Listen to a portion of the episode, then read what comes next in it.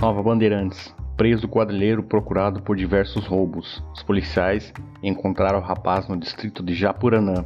Ele teve participação em assaltos de duas cooperativas de crédito há um mês atrás, os bancos Sicredi e Cicobi. Na ocasião, houve troca de tiros com os policiais. O autor dos assaltos foi preso nesta sexta-feira, dia 9 de julho. A princípio, o homem era integrante de uma perigosa quadrilha. O bando era envolvido no crime conhecido como Novo Cangaço ou Vapor.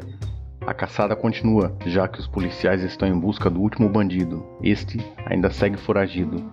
Populares denunciaram o cidadão quando ele caminhava tranquilamente pela cidade de Nova Bandeirantes, como se nada tivesse acontecido. O criminoso estava foragido desde o dia 4 de junho, quando houve o duplo assalto. O homem estava bastante barbudo.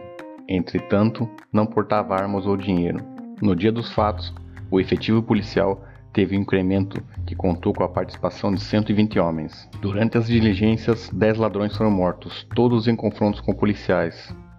Quatro pessoas foram presas. Os cangaceiros roubaram cerca de 900 mil reais na ação criminosa. Desse total, a polícia já recuperou 426 mil reais. Destaca-se a idade do preso. Ele possui 50 anos de idade, é natural de Brejo, no Maranhão. Como era de se esperar.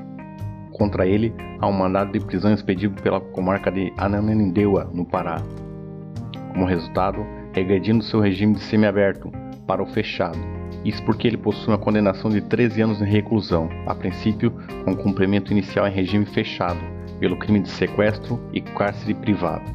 Crime cometido em 1996, quando manteve a vítima sob o cárcere privado por 23 dias, exigindo uma grande quantia em dinheiro. Durante a operação realizada anteriormente, há um mês atrás, constatou-se que todos os mortos possuíam diversas passagens criminais, principalmente pelos crimes de roubo a banco. Como resultado, durante a operação, a PM apreendeu de posse de um dos assaltantes mais de 134 mil reais. Enquanto os policiais realizavam diligências, um veículo tentou furar a barreira, no entanto, foi alcançado e abordado.